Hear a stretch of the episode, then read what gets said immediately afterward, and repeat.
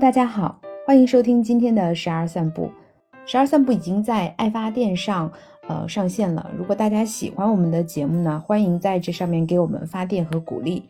那今天要口播感谢我们的历史前三位赞助者，那么分别是 KR，然后杰哥，还有呃巨若自然。嗯，感谢你们的支持。如果大家喜欢十二散步呢，欢迎呃收听、订阅、转发，让更多的朋友可以有机会认识彼此和听到我们的声音。那现在就开始我们今天的节目啦。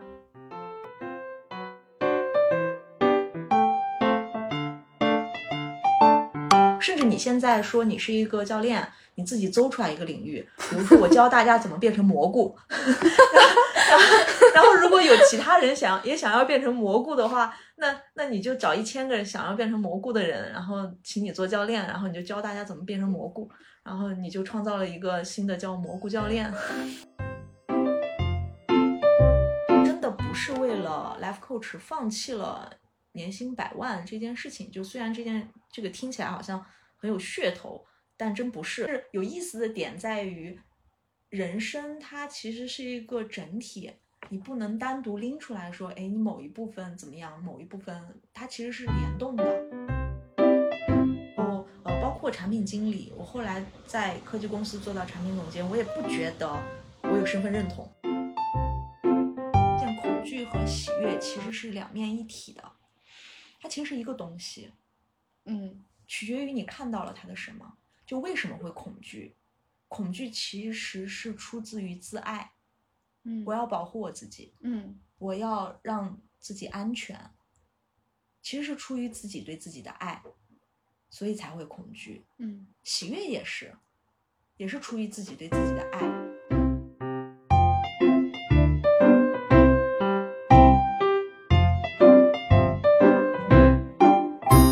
好，大家好，欢迎收听今天的十二散步。今天我约到了一位刚刚离开了年薪百万的工作，转行做人生教练的嘉宾啊，他的名字叫兔葵。这一听就是个标题党，对不对？是的，这是标题党。来，但真实的情况到底是什么啊？我们请当事人自己来阐述一下。呃，大家好，我叫兔葵。然后我刚离开，就是年前的时候离开上一份工作，然后现在在，呃，在干什么呢？我也我也讲不太清楚，我现在在干什么。我现在现在就做自己喜欢的事，在退休，对对对，在在过退休生活。然后呃，像六一刚刚说的那个 life coach，呃，也是在最近在做的一件事情吧。嗯，去年去年上完了初级和中级的课程，然后今年准备去拿 CPCC 的认证。嗯，life coach 到底是什么？嗯，人生教练，嗯，这个大家就是近近近两年应该知道的会比较多了，就是国内。嗯然后它是什么？它其实是一种，嗯，话题切的有点快，等一下我 反应一下 coach 到底是什么。嗯，就是我嗯，你说，我们经常会呃用比较，如果是用比较官方或者说大家都经常会说到的去比喻、隐喻，其实就一面镜子，嗯啊，它就是让你帮你看到你自己的样子，通过对话的这样一种方式，然后呃。不仅包括对话吧，还有一些就是身体 embodiment 就具身的这样子的一些方式，嗯、帮你去嗯重新看到你自己，然后辅助你去达到你想要的那个方向和目标，嗯成为你想成为的人。如果泛泛而说的话，差不多是这样的一种方式。嗯，我身边有很多朋友，就在去年开始，不就不约而同，就是先后的都开始选择把人生教练或者是教练咨询作为他人生的一个选项。那在网上也看到了很多信息，就包括 life coach 啊，或者其他的这个教练这种。那我自己最早接接触到教练这个概念是在一家企业里面，然后呢，那那条企业的那那家企业的 HR 就是有这样的背景，嗯所以他会给这个企业带来这样的文化。然后我也会接受过一些教练的 coach 这些呃咨询，然后当时对我的感受就是对于工作的梳理啊、思路什么的是很有帮助的。嗯那像这个我们提到的这种企业的这种教练，跟你的这种 life coach 有什么区别？呃，它其实是不同的领域。它如果说大范儿上面，它其实都叫 coach，但是它 coach 的话，它的那个细分领域会有很多很多。就比如说有有的人专做个人成长，然后有些人专做企业里面的领导力，然后有些人专做那个呃家庭教育、呃亲子关系这一类，然后还有一些人专做健康，就是告诉你怎么早睡早起，然后还有人专做时间管理。就是很多很多领域你能想到的，甚至你现在说你是一个教练，你自己搜出来一个领域，比如说我教大家怎么变成蘑菇，然后然后如果有其他人想也想要变成蘑菇的话，那那你就找一千个人想要变成蘑菇的人，然后请你做教练，然后你就教大家怎么变成蘑菇，然后你就创造了一个新的叫蘑菇教练。对。就是这个行业，呃，可能这个词涵盖的太广了，但其实它也是具体结合自己本身的这个背景跟个人特性，对，然后是垂直跟细分的，对，所以就是呃，看你想要服务的人群是什么样的人群，然后你想要帮助他们达成的目标是什么样的目标，然后再去确定说，哎，是哪种类型的教练。但是在真实的就不仅国内国外的这种嗯教练的市场上，其实细分领域非常非常多。嗯，然后也会有非常多的这种流派，然后教课程体系不断的出来，嗯，而这个教练这个概念刚出来的时候，有点像头两年互联网特别火的产品经理啊，然后我们俩很巧的都是有产品经理的这个背景，对对对，你要不要再补充一下你的职业背景和你怎么样就是从产品的这个角度，然后到教练这一块儿？好呀。呃，我其实最开始大学毕业的时候，我是呃程序员，嗯，就是一个 Java 开发工程师。然后后来去了一个创业公司，然后那个创业公司的人变得比较多，然后我就莫名其妙的变成了项目管理。然后，对我从项目就在管项目，然后管项目之后，然后又换了一家公司，然后就开始做的更杂了，就是呃项目也管，然后但技术方案，然后这些也做，然后。就说不清自己到底是干嘛的了。然后后来离开了那家公司之后，才开始盘点嘛。那在互联网这个领域里面，什么样的岗位可以比较适合我？然后当时就说，那要不然去做产品吧。所以其实我是就是把自己包装成了一个产品。然后嗯，然后后来就做了产品经理这样一个产品总，做到产品总监吧。后面就这样一个岗位，嗯，对，也是在大厂。呃，不是，我去过大厂，但是我的性格和我做事的方式不太适合大厂。嗯，我还是比较喜欢跟小团队合作，比较灵活，而且自己能够掌控的东西比较多。嗯，然后也比较符合，就是比较容易让整个团队都是符合我的价值观和嗯，大家用一一套方式来做事的这样一种。所以我还是比较喜欢跟小团队合作。嗯嗯。就是一些小而美的公司或者是团队，然后就减少一些你对这些组织的这种内耗啊或者对对是的是的是的，这个对于我来说会更重要。我不太在意这些 title，就什么大厂产品经理这个东西对我来说毫无吸引力。所以其实你一路打怪升级的过程都被你用几个词来概括了，什么莫名其妙 管团队了，干的事情越来越杂了，其实就是一个不断成长和升级的过程，还开始 hold 住了更多的事情，然后从程序从技术出身转到产品。然后转到团队管理，然后到现在的刚刚离开的那个工作的环境，嗯，那其实这里面已经开始有一些跟这个 life coach 相关的东西了，就是你可能更看重。你个人在乎的那些价值观呀、愿景这些的哦，是这样的，它其实不是一个线性发展的过程，嗯，就它不是一个线性的从一个岗位跳到另外一个岗位，然后再这样的一个过程，然后从产品经理再发现 life coach，然后再去转型的这样一个过程，嗯，啊，对我来说是一个齐头并进的一个过程，嗯，啊，就是嗯，其实我很早的时候我就开始探索关于我的这个话题，就关探索关于自我的这些话题。啊，我是谁啊，我到底应该做什么啊，我擅长什么？然后这些东西其实从很早很早我就开始在探索，所以不管做什么样的事情，对我来说都是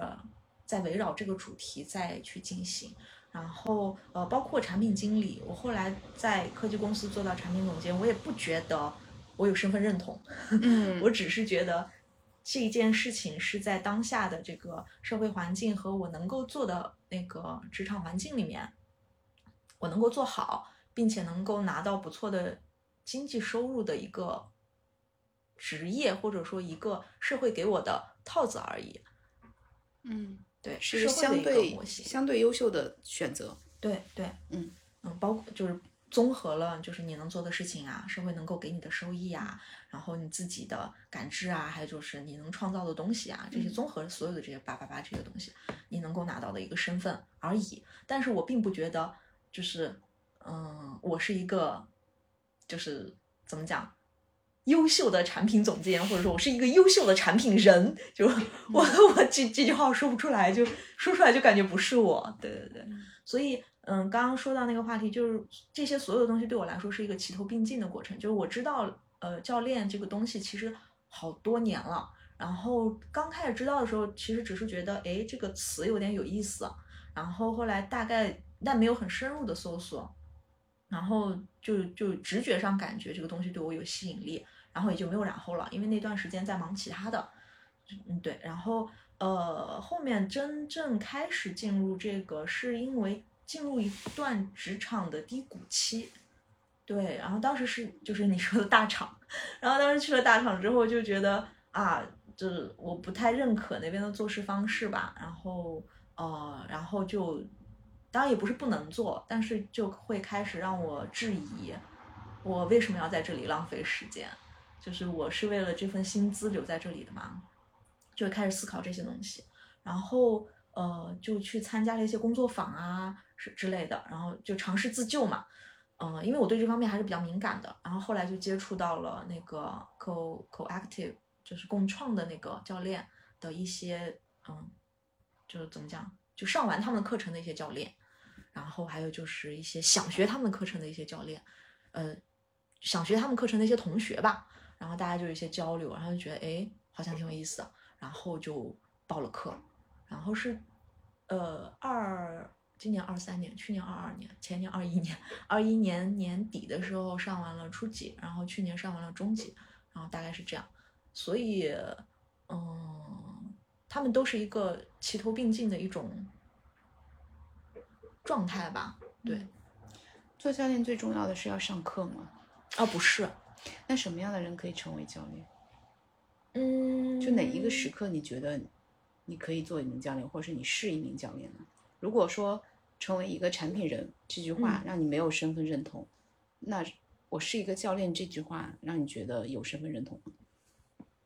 嗯，好多个问题，一个一个答。嗯就是第一个问题是关于什么人可以成为教练。嗯我我脑子不太好使，所以我可能回答第一个问题就忘了后面的问题，你等会儿再问我一遍。第一个问题就关于什么人可以成为教练，我觉得这个就是呃没有标准答案。嗯，其实所有的人可能都可以成为教练，但是有边界，就是你拿这个教练干嘛？就比如说，嗯，所有的人都可以用教练的这种方式去生活，去探索自我，去跟就是去搞好你跟家庭的关系，你跟朋友的关系，你在工作里面的呃跟周围同事和上司的关系，这些都是 OK 的。你也可以做自己，就是做自己的，然后也可以帮助你身边的人，这些都是 OK 的。嗯，但是如果你想要，就是嗯做不同的方向，那就会有不同方向的要求。嗯，就比如说，嗯，我比较感兴趣的领域就是个人成长，然后包括职场发展、职业发展，啊自我探索这一类型的，那我就必须要要在这个领域里面自己是体验过的，我在这里是没有障碍的。嗯，但是我可能就做不了亲子关系类的教练，因为我没有这个经验，然后我也不知道，就是妈妈在跟面对孩子的时候，她的那个课题，我虽然能够用共情能力去共情，但是呃，也不是不可以做，但是如果想要做得非常好，我个人的看法是，还是需要有一些经验，嗯嗯，生活的经验，对我觉得这个东西是课堂里面带不来的。然后课堂里面能够带给你的是一些技巧和方法，啊、这是一个；还有一个是，嗯、课堂里面的那种场域，会让你打开自己，疏通你自己的卡点，然后把你自己的那个域度拉伸到比较广，这样子你才能 hold 住各种各样来找你的人，这是课堂能够带给你的。对，但是生活经验这种东西，就是太个性化了，嗯，都而且都不可复制。嗯，这是第一个问题，就什么样的人可以成为教练？对，呃，还再补充一点的话，就是呃，还有一个最最重要的点就是，如果你想要成为教练，呃，教练这件事情是需要对你有内在动机的，我觉得这是最重要的。嗯，因为有一些人他虽然具备成为教练的嗯性格特质和优势，比如还有人生经验，嗯，但他并没有去助人的动机，这个就不适合成为教练。就是他可能会因为一些外部的原因，比如说社会地位、外在声望、资源，或者是经济啊这种，是成为他做这件事情的选择原因。嗯，因为你刚刚问的是说谁适合成为教练嘛？因为有一类人他是这样的，他其实认知能力非常强，就对这个世界的嗯知识框架和感受能力特别强，他知道很多东西运行的规律，然后他也能够很好的共情别人，嗯然后他也就是呃很很怎么讲，很很容易去讲讲出一些让别人有深深度思考的一些话，呃，但是他的这个目标。他的他对自己的人生的使命、目标、愿景这些东西全部都指向自我，嗯就是他要成就自我嗯啊。这种人其实不是特别适合做教练啊。说实话，这种人也不太会选择去做教练，嗯因为教练本质上其实是一个助人的工作嗯啊，是工作，他就会有额外的付出，你需要就是对你的客户负责嘛。如果你要把它当成一个职业来做的话，把它做好的话，你需要对你的客户负责。你不仅仅是在教练的这个过程中。你需要去做功课，你在很多其他的方面也都有都会需要做功课，对，所以就是这种人他有做教练的嗯气质，还有能力，这些都有，但是他可能不太适合做教练啊、呃。就像我说刚刚说的，他可能也不太会去选择做教练。嗯。然后还有个问题，就是做教练这件事，你自己会有身份认同吗？呃，没有。嗯，老实讲没有，嗯嗯，但是这个没有也是有边界的，嗯就比如说我说我做产品人没有身份认同，包括我之前做呃敲代码的时候，做程序员的时候，其实我也没有特别强烈的身份认同，嗯，因为就是我身边有太多特别优秀的人，就是他们对这件事情是有强烈的内在动机，是我要嗯就是。把很多东西研究的很深啊，或者说要创造一个什么新的东西啊，就很有极客精神的那那群人。那我觉得我跟他们比起来的话，我觉得我在这块没有特别强烈的内在动机，只是我能把这件事情做好而已。对，产品对我来说可能是一样的事情，就是我并不觉得，就因为你会看到很多真真正正有身份认同的产品人，他们在讲自己怎么样去做产品的时候，他们是发光的。嗯，我觉得这个东西叫身份认同，嗯就是他会觉得我有使命。我要把这些东西怎么怎么怎么样，对，然后那个，嗯，但我觉得我没有这些东西，然后倒不是说我不具备，或者是对不具备能做这件事情，或者说不具备呃不喜欢做这件事情，倒也未必，嗯而是我需要一些嗯定语，嗯，包括做教练也是，我我很享受做教练，而且我也很擅长做教练。就是我好像一开始的时候，就还没有上课的时候，我就知道怎么样去做这件事情。嗯，对。但是你说我是一个教练，就是就我只是一个教练，就是让我放，就是眼眼睛发光，我倒觉得也也还没到那个程度。就是，嗯，怎么讲呢？它也是一件我可以做，然后并且做的比较好的一件事儿。嗯。然后我觉得是真正什么是身份认同，我现在没有确定的答案，我还在探索。但我目前的想法是，如果就是它能够加上一些定语，然后把很多我喜欢的东西、我擅长的东西能够串起来，那个东西是我有身份认同的。但那个东西是什么，我不知道。那个东西是创造出来的，不是从社会上已经存在的身份名词里面拿了一个东西贴在自己身上的。嗯，对我是这样的感觉。或者它可能是更多维度的，就是这些词没有一个就是能单独概括你，都是你的一部分。对，嗯。那我们开头的时候就提到你离开了一份 年薪百万的工作，选择做人生教练。我说我们要把这个做那个营销号的 营销标题，然后你说可以倒是也可以，但是这样子会有一个误区，就让大家误以为你是为了教练放弃了年薪百万的工作。对，其实不是。嗯，那展开讲讲。对，首先我得纠正一个年薪百万的这个 title 这个标签，嗯，就是大家经常现在互联网就这个，嗯，就就谁年薪百万了，谁年薪百万了。首先就是一个现实层面上会要区分一个概念，嗯，是税前年薪百万还是税后年薪百万？对，现在很多人年薪百万其实是税前年薪百万，且是总包年薪百万，也就是包括了呃那个绩效奖金，还有就是你的在公司拿的期权这一类型的，所以先把这个概念搞清楚。对，然后那个，所以再延伸一下的话，就是其实现在很多年薪百万人很多，尤其在一线城市，一线城市年薪百万人的太多了。但真正税后年薪百万的人其实没有那么的多了，但其实也还是很多 啊。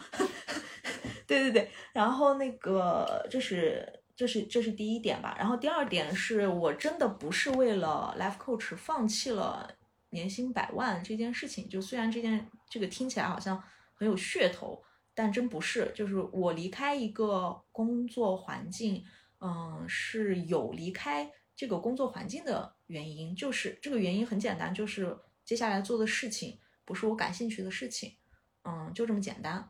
嗯，他倒不是说我为了什么离开什么的这种感觉，只不过它发生的顺序可能是线性上正好接上了。嗯，其实也不是，也是并行的。嗯，因为我在这家公司就上家公司工作的时候，我就已经在学教练课程了。嗯嗯，然后呃，并且那家公司的环境，然后包括我做的事情，其实我都是很感兴趣的。嗯嗯，只是因为业务调整，我原来做的东西我没有办法继续做了，嗯所以我才选择离开。嗯如果说能够让我继续做原来的事情，然后其实我还我不会离开，嗯。嗯、相反挺有挑战的，而且我有很多想法没有落地，嗯。对，所以我会继续做。嗯。嗯，你就对你来说，这只是一个有没有教练都会做的选择。对，嗯，那你接下来的打算就是人就人生教练这一块儿，嗯它其实应该是听起来一个会陪伴你很就职业周期很久的一个嗯一个标签也好，一个计划或者是嗯一个项目也好，嗯。嗯，那你会怎么样看待？就是我们市场上或者是身边人越来越多去做人生教练，如果我们遇到困惑，或者是我们听众就谁是需要教练的话，怎么嗯去评判自己什么情况下需要教练和如何找一个靠谱的教练？嗯嗯嗯，我觉得这是一个挺好的事儿，嗯，就是教练被普及开，嗯然后很多人知道是很好的事儿。嗯，拿我自己的经历来说，其实就像刚刚说，我其实经过很多很多年的自我探索，这个过程其实是非常非常痛的。嗯，你要去直面你自己啊，然后去面对你自己的脆弱啊。但那个时候，其实我不知道有什么东西可以帮我，嗯，就整个过程非常痛苦，而且缓慢。对，但是我这两年其实有非常非常巨大的变化，然后跟教练这个东西是脱不开关系的。就是甚至我去年其实在上课程的时候有非常非常巨大的收获和改变，啊，都是教练带给我的。对，所以这个东西普及开，我觉得是一件非常好的事情。但是任何行业在一开始，就是尤其在国内刚开始新兴的时候，那肯定会有各种各样的人涌进来，就是包括嗯，你觉得他可以做教练的，或者说他可能共情能力没有那么强，并且还总是 带着自己的有色眼镜去评判别人的这种，在教练界也有很多。老实讲，嗯，所以，但是是每一个行业发展的前期都一定会经历过的过程。比如说像瑜伽，像普拉提，嗯、现在越来越多人知道。但是以前就是你想要找一个好的瑜伽教练、好的普拉提教练也是非常难的一件事情。就是你随便上一个培训班，我还有一个普拉提证呢，但是我肯定当不了老师啦。所以就是这个就会很杂。然后我自己跟大家就是嗯建议怎么样去找一个好的教练。那一方面是去看资质，嗯，他是不是就是经过一些培训啊或者什么，嗯，但是这个不绝对，我自己是觉得不绝对。然后我觉得最最重要的是你去试一下。嗯，因为所有的教练都会有免费呃或者说小额收费的这样的一些体验，嗯然后我比较推荐的，包括我自己个人比较嗯喜欢的，其实还是线下第一次的时候。但是现在因为大家都就是各地嘛，然后线上也不是不可以，然后你就约他去进行一次嗯教练体验，然后去看一下你这你跟这个人嗯对不对眼儿。这个东西没有办法用理性的指标说，第一你看什么，第二你看什么，不是这样的，嗯就是你看这个人就是嗯气场 match 不 match，你愿不愿意跟他讲话，你愿不愿意跟他袒露你内心最脆弱的部分，跟他绝对的坦诚嗯啊。如果这些东西你觉得都没有问题，你就是很信任你眼前的这个人，然后你觉你也觉得他给你的感觉很舒服，OK，那你就可以试一下。嗯所以嗯，可以看资质，然后也可以看就是就是去真实体验一下，然后这是一般大家都会去做的事情。但是对于我的话，我还会有一点，就是嗯，这是我的个人偏好啦，我会比较在意教练过去的嗯经验和背景，嗯呃，人生经验和人生背景，不是说他做教练的经验和教练的背景，所以我可能会去看一些教这个人他写的一些文章，嗯，他发的一些东西，嗯的价值观，或者说他透露出来的那些信息，嗯，是不是跟我 match 的，嗯，我我会看这几点，嗯。包括我自己的，我自己请过两个专业教练，然后嗯，都是这样的，就是我会看到，哎，他们跟我的背景，就是人生的背景有很多相似点，然后并且，嗯、我去跟他们沟通过啊，发现他们都是非常棒的教练，然后能够嗯很很共情我在讲的事情，并且没有任何的评判，然后他们就是你看到他们的时候，你也很愿意相信他们，嗯，然后就对嗯，也确实帮到我很多。就是早些年了解到教练这个概念的时候，有一个观察，就是都是身边很多特别精英，嗯，啊、甚至五百强啊，或者这种嗯 HR 这种职业相关的会比较多。嗯，那现在的话就感觉他越来越就落到我们生活中，可能身边很多人也会去做这件事情。那如果一个朋友觉得自己也可以想去尝试成为教练的话，那他怎他可以通过做什么来确认自己适不适合？比如说，我想成为教练的话，我可以吗？我怎么样就是觉得我是可以做一个教练的？呃，我觉得哈，从那个两两个层面来说，一个层面是从现实的层面来说，你去参加一个工作坊，现在嗯，大部分的教练流派都会有体验工作坊，嗯。嗯，然后去线下去看一下这些人是一个什么是是一些什么样的人，他们的那个 话语体系是什么样的话语体系，去感受一下，嗯，然后另外一个层面比较感受层面的是，我觉得真正知道自己能做教练的人，大概率不会问出这个问题，嗯。嗯，因为在过去的人生经验中，但我知道我不知道这个会不会有我个人的主观色彩在里面，嗯但呃，我自己的感受是在过去的人生经验里面，会有很多个信号告诉你你适合做这件事情。嗯就是我为什么第一次知道有教练这个东西存在的时候，我就很感兴趣，并且觉得诶，这个 好像我可以做，就这种感觉。嗯，因为就是在过去我的职业生涯里面，嗯，经常会有人来找我问问题。嗯呃，我也不知道他们为什么来找我问问题，甚至有些人我可能在工作整个工作的关系里面，我没有很深入的交流过，嗯，然后在我离职的时候，他们会跑来问我关于他们职业生涯的一些建议，嗯然后关于他们就是什么发展的一些建议，我也很懵逼啊，就为什么会问我？我内心一万十万个为什么，但是就这种事情发生了很多很多次，包括我我换了好好多工作嘛，换了很多城市，包括就每一份工作的时候都是这样子的一种模式，我也不知道为什么。然后嗯，对，这就是宇宙给你的信号。对，而且包括嗯周围的朋友也是，他们碰到问题的时候也会来问你啊、对，就会有很多信号，而且你自己也会知道，诶，我对这个东西是感兴趣的，就是我对怎么能够帮助别人成为他自己，怎么能够发现他自己的优势，怎么能帮他清理前面的那些卡点，让他达到他自己想要的目标也好，变成自己想成为的人也好，这件事情我是有内在动机的，嗯，那就是适合的，就是自身感受层面的。也可以借助一些，比如说外界的这种评估工具啊，什么可以看看。评估工具啊，哦，嗯，我好像没看到什么，我不知道是不是我不知道，我好像没关注到什么。比如说什么九型人格啊这种，哦，九型人格，或者什么大五人格、啊。九型人格是给伪科学的，九型人格不太靠谱。如果用大五人格来说的话，可能神经质偏高，嗯，神经质偏高的人会比较容易感知到别人、别人和自己的波动，嗯。然后它的宜人性也要高嗯，就是宜人性很低的话，你经常会去评判别人，就是嗯，当然这个不是画等号哈，嗯只是会有相关性，嗯，然后嗯还有什么？外向性要高，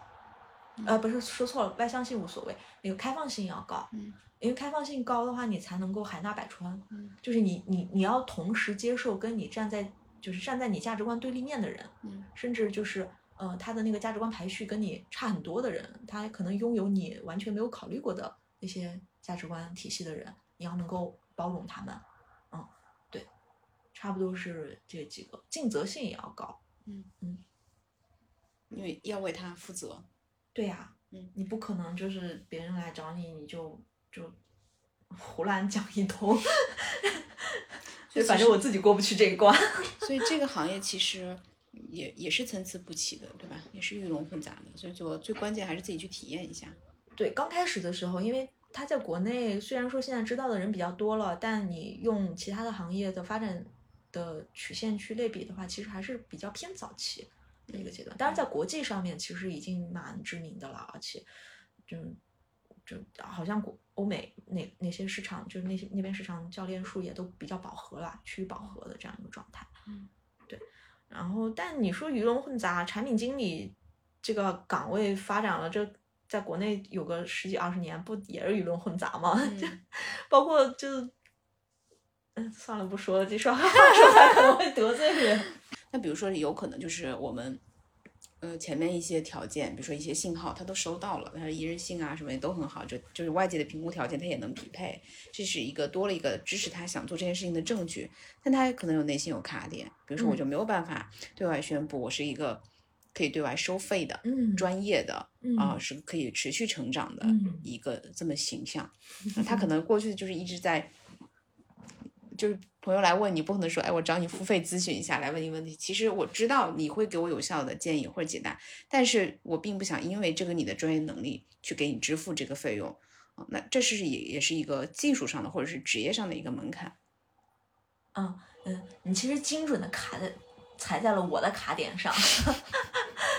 对嗯，其实嗯，那个向别人收费这件事情，嗯，对很多人，当然不是所有人哈，嗯是很多人其实都是一个卡点。嗯，因为会有很多的成因啦，嗯，有不配得感啊，然后有觉得自己的能力不够啊，然后有就是嗯，觉得时机还没有到啊，还有就好面子啊，就很多很多的成因会导致的结果就是大家对于尤其是国内成长的这个环境，从小到大成长的环境会让对别人收钱这件事情是，呃，需要一点方式方法的这样一个一件事情，对。然后，然后我我自己的话，其实我也不能说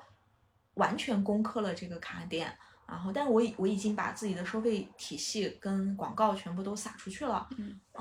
然后呃，它就是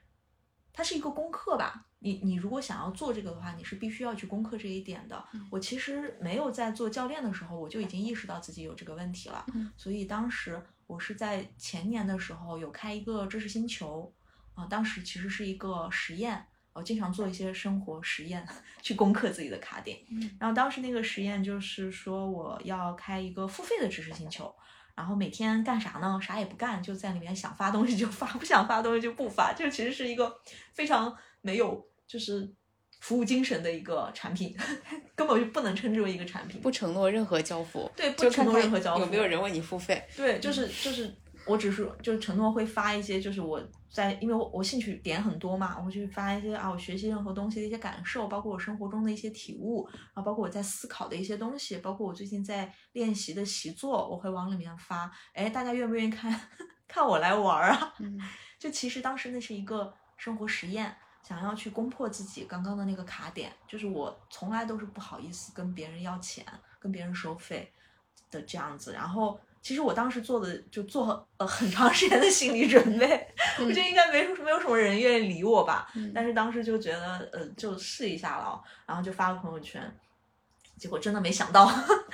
就确实就有很多朋友愿意信任你，然后他们可能就是也是愿意帮助我的这样的一个心态吧，所以真的有二十多个人付费加了我的星球，然后看我每天在里面发些有的没的，对，然后嗯，只是一个小小的动作，嗯。就这个动作也没有就是带来非常非常大的一个轰动的一个什么东西，也没有说一定要做一个产品，或者说一定要做一个什么交付感十足的一个什么东西，也并没有，它就是一个小小的实验，但是这个实验对我的帮助真的蛮大的，嗯。就是让我就是往前迈了一大步的那种感觉，就攻破了那个把那个纸纸纸窗户给 捅捅开了那种感觉，嗯然后你就开始知道哦，向别人收费是一种什么样的感受，还有就别人给你打钱是一种什么样的感受。不会觉得是对信任的消耗啊这种的。哦，一定会有信任的消耗，嗯呃，因为这个 这个星球我后面发的很少，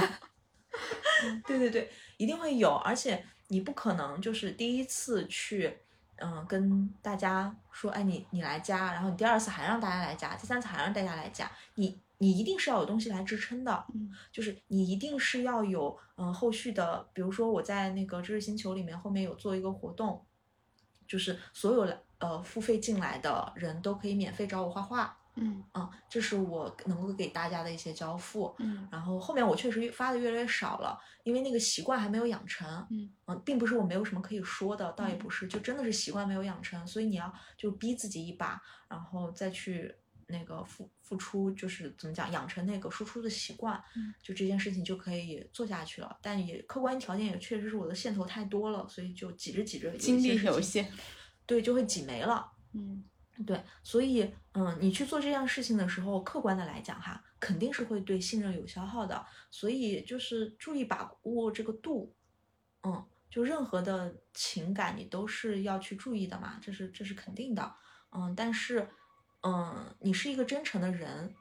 你从账户里取的钱，你也可以再存进去。嗯，对，而且是这样。而且因为我我我的这个圈子里面，就是嗯，大家都是同频的人，而且他们也会做很多付费的小项目，嗯然后我我也会马上去采购，嗯就是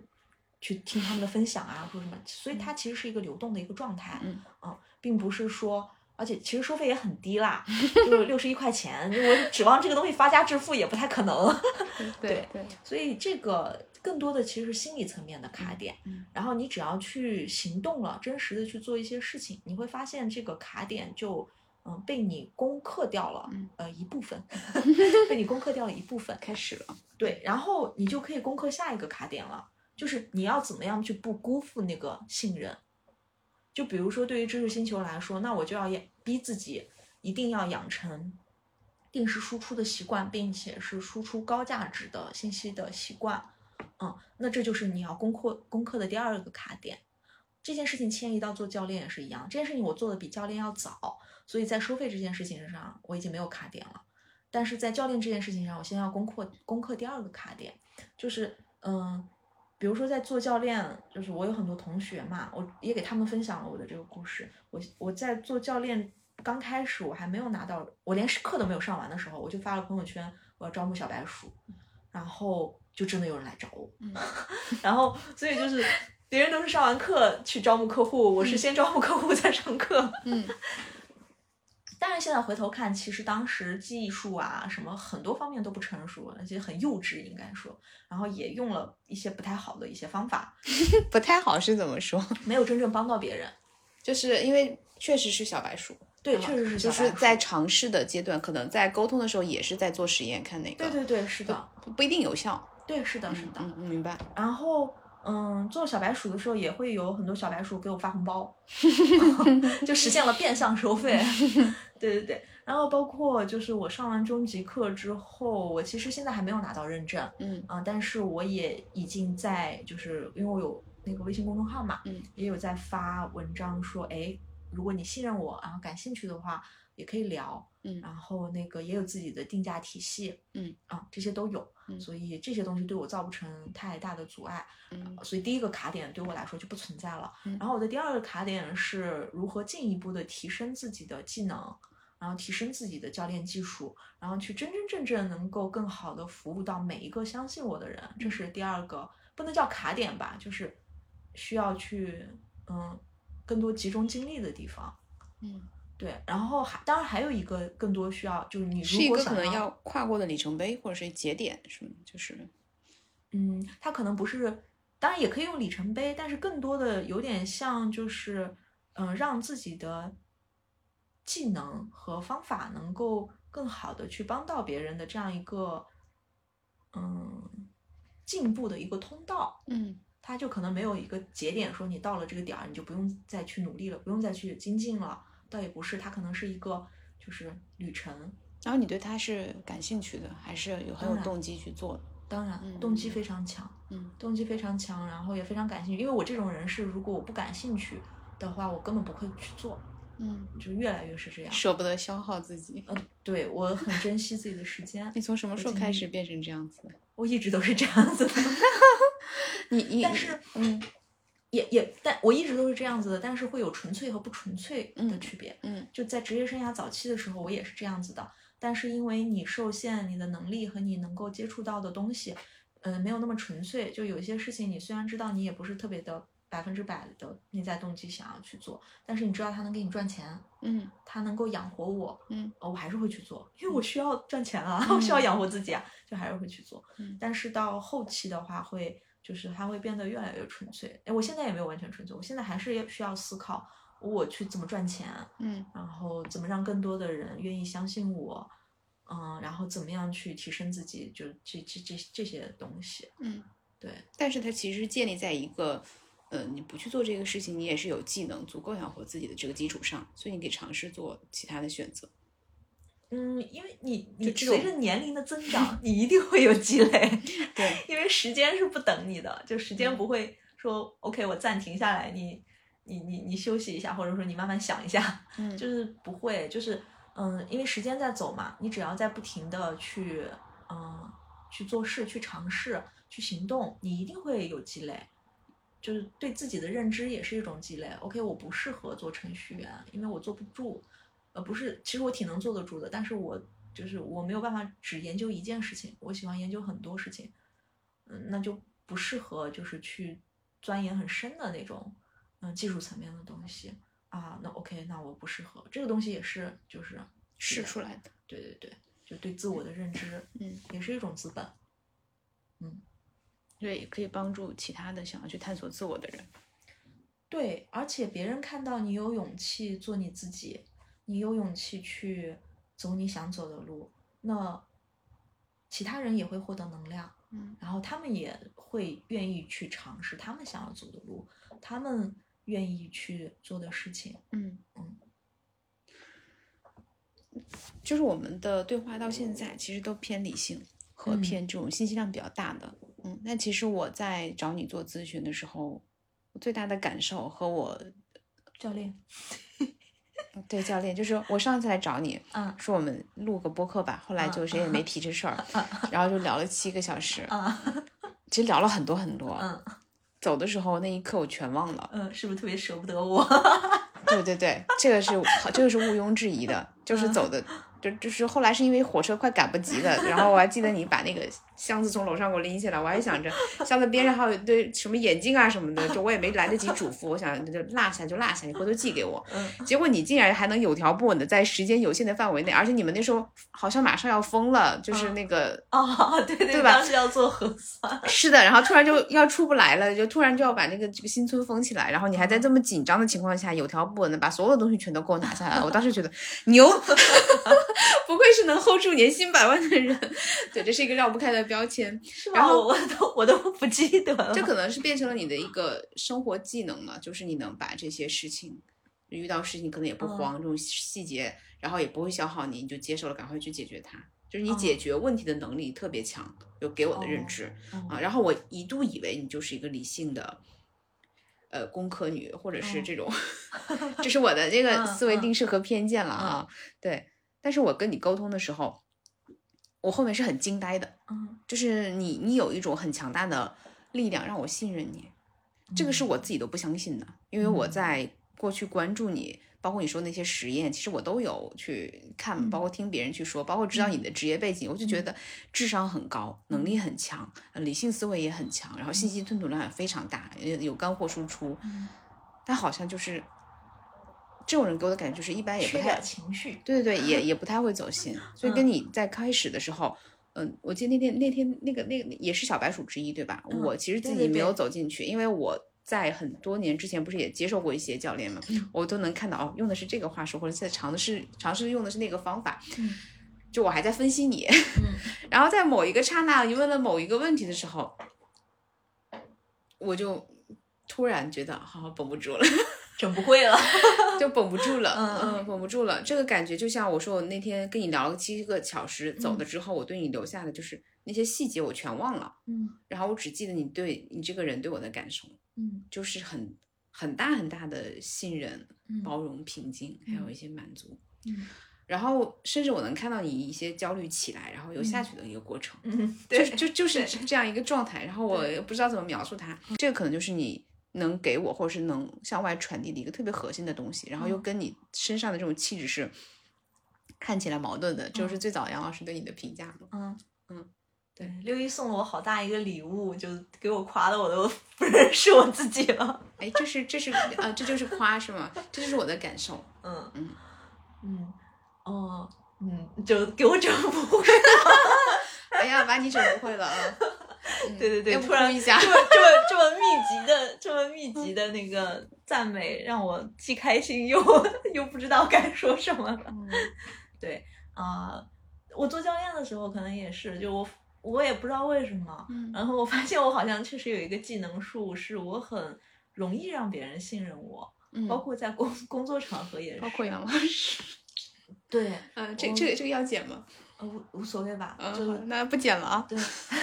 就是我可能比较容易让别人信任我，然后我其实也没什么方法，嗯就就杵那儿就行了。就是你 杵那儿，然后舒服的做自己。呃，如果一说一定要有方法的话，可能就是嗯真诚吧。嗯嗯，就是对，就是真诚，就是呃，因为我会觉得，呃，别人来找你的时候，他是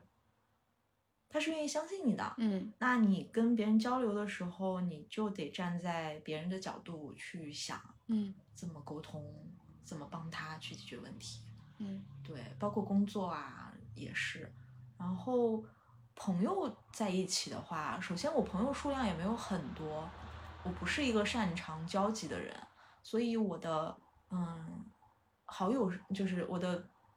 跟朋友在一起的时候，那就更容易坦诚了。嗯。当然以前做不到，以前因为你心里会有对自己的评判，你心里会觉得自己不值得啊，这些东西可能就会隐藏起来，假装自己很强大，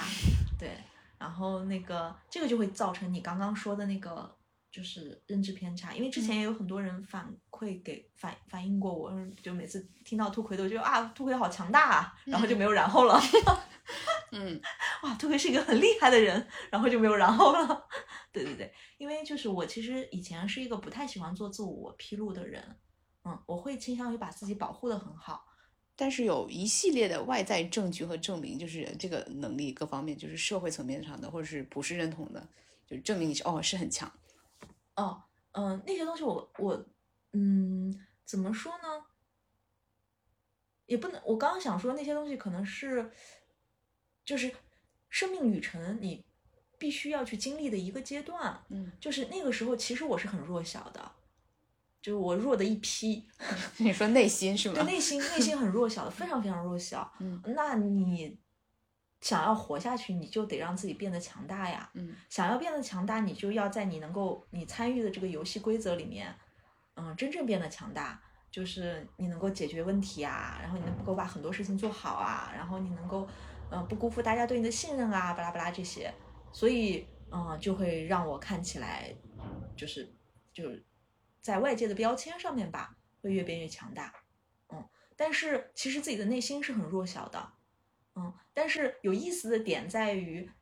人生它其实是一个整体，你不能单独拎出来说，哎，你某一部分怎么样，某一部分它其实是联动的，就像人的骨骼一样，然后呃，当我外界的得到了很多正反馈，虽然是一个外强中干的状态，但是我好像慢慢觉得自己在某方面是 OK 的，然后就会对自己没有嗯更多的接纳。然后开始探索自己的，其实自己的内心一直都在探索，然后就会嗯对自己有更多的理解和看见，然后那个时候你的内心也会慢慢变得强大起来，然后当你内心慢慢变得强大起来，你其实就敢于去做自我披露了，就比如你的一些脆弱，然后一些焦虑，然后一些痛苦，嗯，以前我不太敢跟别人说，因为会觉得啊，你把这些东西说出去之后，别人会觉得这个人怎么这么弱，这么差劲，嗯。对，会会有这样子的感觉，嗯，你心里的那个，或者是一些自己个人的经历，但不一定是自己造成的，呃，但是会因为这些经历被评价，会担心，嗯，其实都没有这么严谨，只是一种感受、感觉，就不说嘛。嗯对，它都嗯不是一种理性层面的说，我说了这个一定会怎么样，一定会怎么样，倒不是，就是一种，就是一种感受，就是下意识的自我保护。对，嗯，就是自我保护，就是我我不能够让自己受伤害，但其实根本没有人来伤害你。嗯，对，它是一种，它是一种感受，是一种状态吧，嗯是一种状态。然后，但是到了后面的话，等你真正就是等我自己开始接纳自我，然后嗯。开始看见自我，然后开始呃有一些转变之后，那内心真正的会强大起来，发现哦，真的没有什么可以 伤害我，嗯。伤害我的一直都是我自己。然后你在这上面有一个觉察，就是你在你那个不怎么交付的星球里，嗯。有一次发了那段话，就我们嗯后来不是还讨论过，就是说底层模式就是嗯。从恐惧模式到这嗯。个喜喜悦悦，嗯。嗯，其实是一个特别大的转折。嗯。然后我现在也是这个感受，嗯。然后我会觉得，嗯，会被拉回去，会横嗯跳，会反嗯复，嗯。但一旦你尝过这个模式转变之后带来的那种舒服的状态，嗯。你就能下一次认出它，嗯。然后你就不会想再回去了，或者即使是回去的那个过去旧有的模式里，你也可能也会察觉出来啊，我又在这一个模式里了，但是我这个时候有选择，嗯。呃，我可以去换一个，我可以把自己拉一拉，嗯。试试，嗯。但是这个地方有一个有趣的点，嗯。就再往下是再往深走的话，你会发现恐惧和喜悦其实是两面一体的，它其实是一个东西，嗯。取决于你看到了它的什么。就为什么会恐惧？恐惧其实是出自于自爱，嗯我要保护我自己，嗯我要让自己安全，其实是出于自己对自己的爱，所以才会恐惧。嗯喜悦也是，也是出于自己对自己的爱，所以我要做让我开心的事情。所以恐惧和喜悦其实是一体两面的东西，它们其实是一个东西。为了避免它太抽象，我举一个例子补充给听众，就是这个恐惧的模式，可能比如说，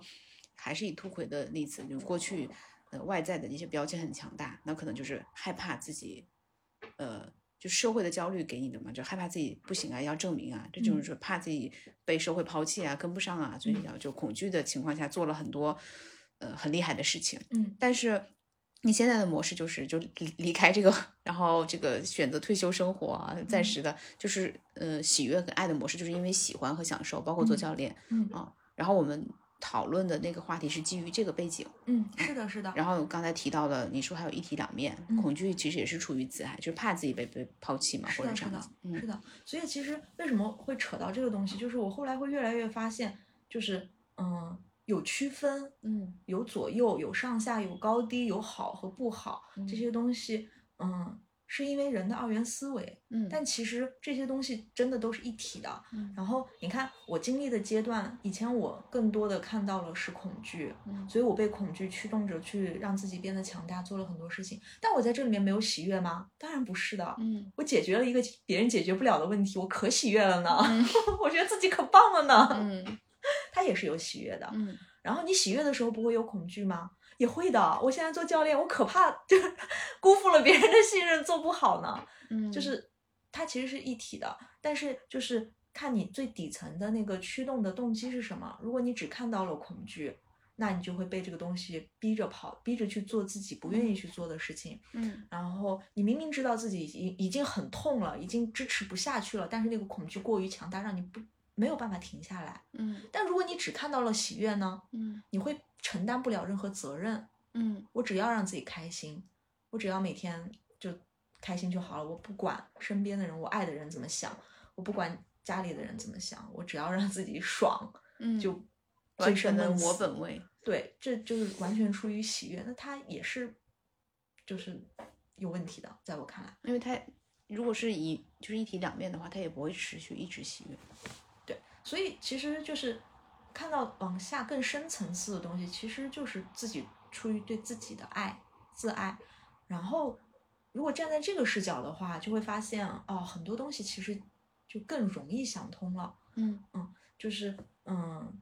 出于恐惧那个模式的时候，嗯，并不是说恐惧不好。包括我现在有很多嗯，就是客户，然后在跟他们沟通的时候，因为教练是不给反馈的嘛，嗯但其实另外我还在做一些咨询项目，嗯咨询的话会站在比较客观的嗯、呃立场上面去告诉对方，哎，你现在的状态大概是一个什么样的状态，并且这种他就是其实是可以看到看出来的。这个咨询是指什么？是心理咨询，还是说职业规划咨询，还是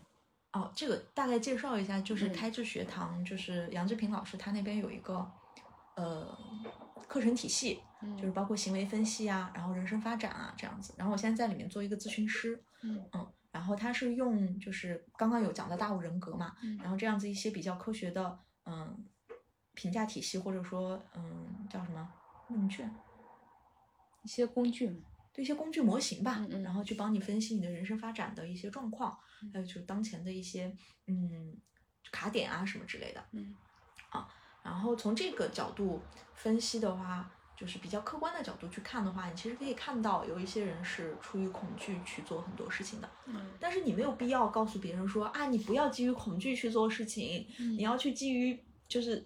喜悦去做，你要爱自己。就这个东西，在我看来就是没有用的鸡汤。嗯就是你你告诉别人要接纳你自己，然后要告诉别人你要爱自己，就这是一句口号啊！就包括现在说什么活在当下啊，就这种东西在我看来都是口号。嗯你你得去日用肉身去感受到，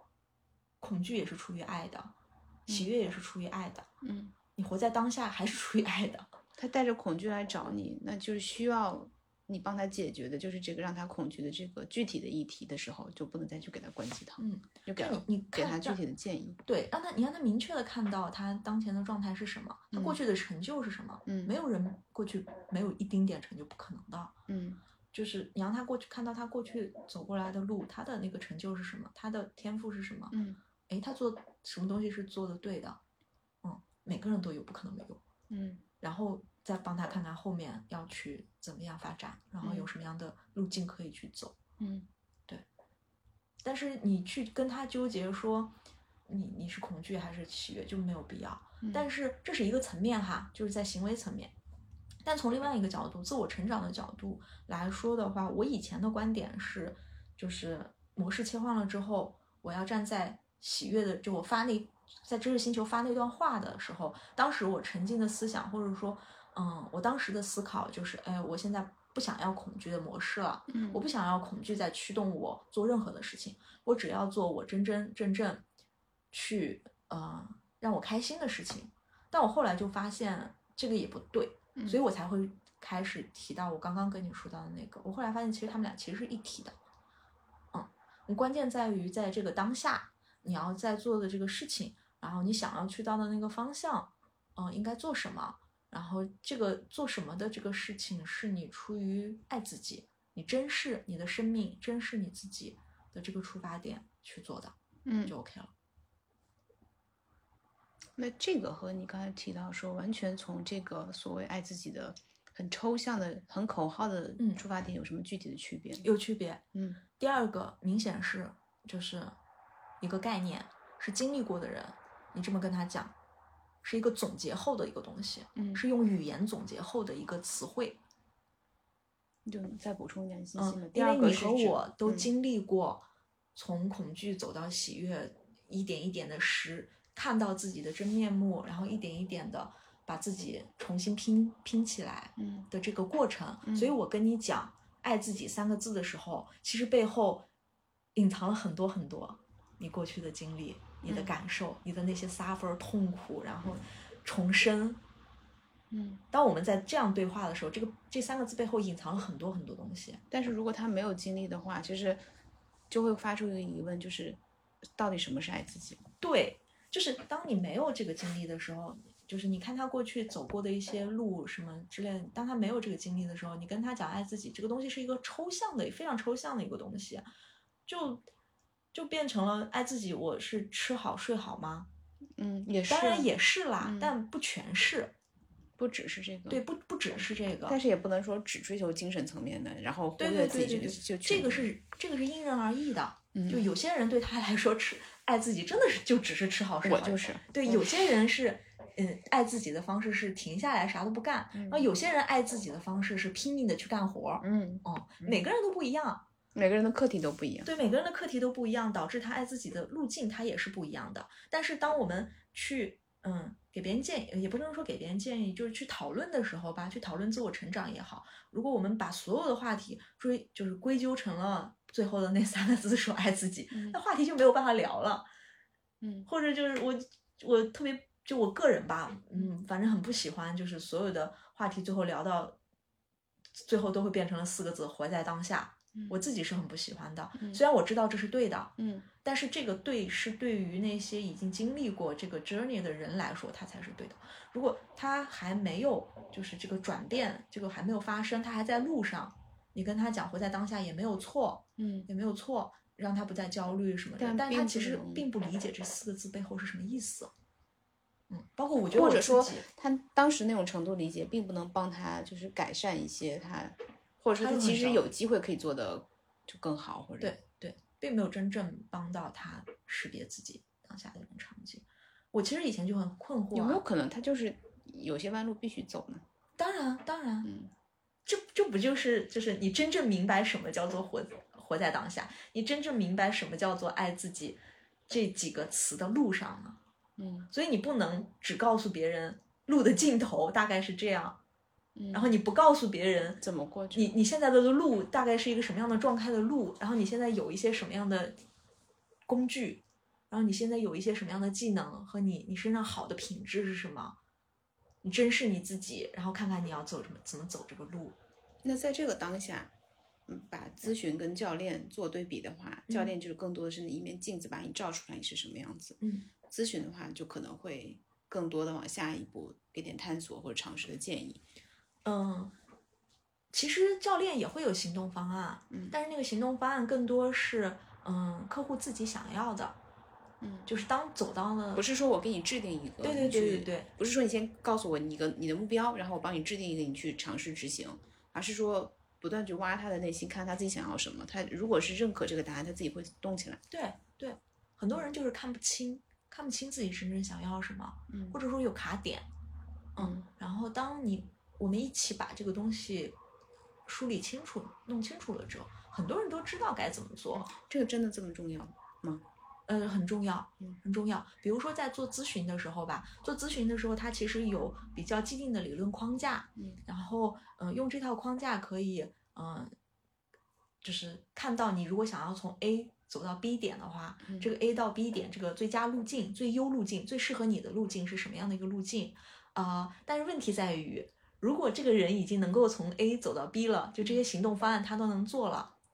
他还要他就不在 A 点了，嗯他就已经在 B 点了，因为他就已经做了呀。嗯，当然不排除有些人，有一些人是因为视野的原因、接受的信息面的原因、信息量的原因，没有看到这条路的存在，这是这是可能的。他不知道他有这个选择，对他不知道，这种咨询非常有用。哎，你只要告诉他说，哎，你看这条路可以走，他蹭蹭蹭蹭蹭就走了。嗯，我有很多那个咨询过的客户是这样的。你要去一个目的地，你告诉他可以坐飞机，也可以坐火车，也可以坐船。对他以前不知道。对，嗯他以前不知道火箭可以民用了 我也不知道。我也 还没有。对对对，嗯就就类似于这样子吧。但是有一些人不是，有一些人是你他知道可以从 A 点到 B 点，嗯但是他就是走不动道儿。嗯他可能是有心理层面的一些东西在拽着他，有东西在拽着他的小尾巴，把他往后拽。然后有时候是 B 点，其实并不是他想要的，嗯，哦，所以他不想走。但他没有发现，这个时候可能表现出来的就是拖延呀，对对或者是故意把事情搞砸，但对对对是但是就陷入这种负面情绪里，就否定自己啊，指责自己。对，所以当你发现你在一个他不知道自己其实是可以当一个蘑菇的。是的，他可以他可以去找一个蘑菇教练啊，嗯怎么样去做一一朵就是开心的好看的，或者说有营养的蘑菇啊。嗯，对，所以就是忘了要说啥。啊，就是就是他咨询跟教练的那个区别，然后、嗯然后你有你有提到，就是有的时候是要帮他照见他自己，看到；有的是你要帮他打开格局跟视野，告诉他更多的选项和信息，然后帮他就是筛选这个路径，提高效率嘛。对，嗯就不同的人、不同的话题都适合不同的方式。嗯嗯我的价值观里面没有，就是一把锤子可以锤所有的钉子。嗯，这句话太赞同了。对我最怕的价就是值观是这样的，就所有好的东西、好的模型、好的工具、好的方法都有边界，在特定的情境和特定的话题下面，它是很 OK 的，它是嗯解药。但是你如果把这个边界打破的话，那就未必了，不一定了，这要看。嗯，不是一把锤子敲所有工具。还有一种情况，就我们之前也讨论过了，就是它其实就是一把锤子，但是它需要在不同的语境下长嗯成不一样的形状。嗯它今天是把锤子，明天是把锥子，后面是个砍刀，嗯，想到了可攻性。这概念更抽象了。对，对，这就嗯可能就是。我举个例子，比如说佛教里面会讲一些道理，就是我们一些有经历的人或者嗯有的人，他就会去看一些佛经，然后他能嗯看出很多东西。嗯那有的人可能就看不出来，看不明白。嗯那科学里面理论体系里会讲很多东西，包括说内在动机啊、什么养育啊这种的，都是身心灵里可能也会讲一些东西。就是东方跟西方也是有不同的流派跟融合。其实，在评判它对错之前，可能我们需要是先去找到自己能听进去哪一种话语体系，然后看看哪个是对自己有效的。然后在这是我自己的看法，就在嗯他你在你评判他对你有什么不好的影响之前，可以先尝试去接收，把他的东西全盘吸收之后，再回头去看哪些东西是你不要的，啊，或者是你就用对冲的想法，这个时候全都是跟科学相关的，信息密度很高的。高质量，那隔隔一段时间就可能就偏心灵哲学啊，或者是 身心灵，甚至身心灵这一块儿，就是来回两边走走，嗯，就找找自己的路。嗯你是你的问题是什么？我的问题是，嗯你是怎么样发现，就是自己认为就没有一个呃固定的锤子这件事儿的？嗯嗯就很多人的模式就是发现一个锤子之后，他就不再往下学了，他的认知就闭合了。因为我开放性比较高，这个我觉得真的是有开放性高的原因，嗯。就是而且也有经验，嗯，就是你你会发现，就有的事情哦，还有一个点是，我比较容易关注到个体和个体间的差异，这个我们嗯。昨天也有聊到，就是我是一个很容易看到个体和个体间差异的人，嗯，所以你看到了这个差异，那你就知道这个差异是不可以用同一种方式方法去套的。嗯，哪怕是解决同一个问题，可能你的表达方式也是不一样的。嗯，它会有层次的区分。嗯就像你刚刚说的那个佛教，还有科学，还有就是嗯很多身心灵层面的东西。嗯，如果说站在非常宏观的层面 （high level） 那个层面去看的话，他们真的是一样的。嗯他们研究的课题都是一样的。嗯然后包括很多身心灵的不同的流派，你会最后发现大家说的东西其实都是一样的，嗯只不过在用他的自己的话语体系再去说而已。嗯这是宏观层面的东西。但是我刚刚说的那个，其实更多是微观层面的、个体层面的，这个人要怎么样去，就是达成他想要的目标，成为他自己。嗯那个体层面的又会有很多随机波动的东西，嗯，有有个体偏好，有他个人的价值观，嗯，他珍视什么东西呀、然后还有他当下的一个状态，嗯。啊，还有他的认知能力，就是他加工信息的速度够不够快呀、嗯。嗯，这些东西都会有，所以这些东西就导致了在他的这个情境里面，你要用到的这个工具，还有就是你给到的一些建议啊，这些东西都是不一样的。嗯。嗯然后，嗯、刚刚还有提到的不一样，就是那些理论框架，嗯。嗯，就比如说，我不知道说这个会不会被很多人喷，就比如说 MBTI，嗯 MBTI 是一个非常流行、非常广的这样一个工具，嗯帮助你很快的去识别自己。嗯啊、它在社会呃层面上就怎么讲，传播力度很好，嗯然后并且就是很有谈资啊。当我讲到这个的时候，大家都会很有共鸣，然后就很很容易拉近关系。嗯那它在这个语境里面，这个话语体系里面就是很好的嗯一个东西，嗯可以去把人做分类，这是人的天性嘛。嗯但是你把它放到科学的语境里面，它就是它就是伪科学呀，嗯它就是没有信度效度都很差的一个工具呀。嗯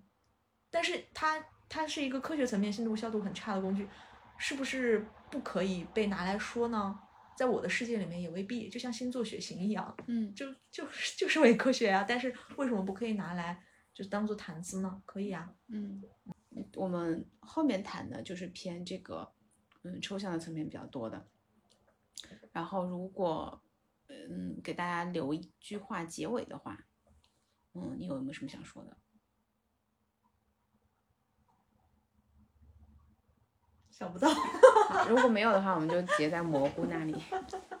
就是那个蘑菇这个事情，让我想到了一个，嗯、刚做产品经理的时候，就大家经常讲的一个故事，就产品经理要有同理心，嗯，就是你看到一个用户，哦你你知道那个我，知道，我知道，我知道，就 就是是跟他一起当蘑菇。对对，就是坐在他旁边，嗯然后问他为什么，嗯，哦，我知道做拿做什么做结尾了。嗯，你来，结尾就是，嗯、如果你是一朵蘑菇，嗯你就去做你的蘑菇。然后，如果你你是一只鸟，就去天上飞；如果你是一只蜗牛，就找到你的那块石头，在上面爬。好的，今天的呃关于教练的这个对话，我们就差不多聊到这里了。感谢大家的时间，感谢兔会给我们做这么多的解答。谢谢六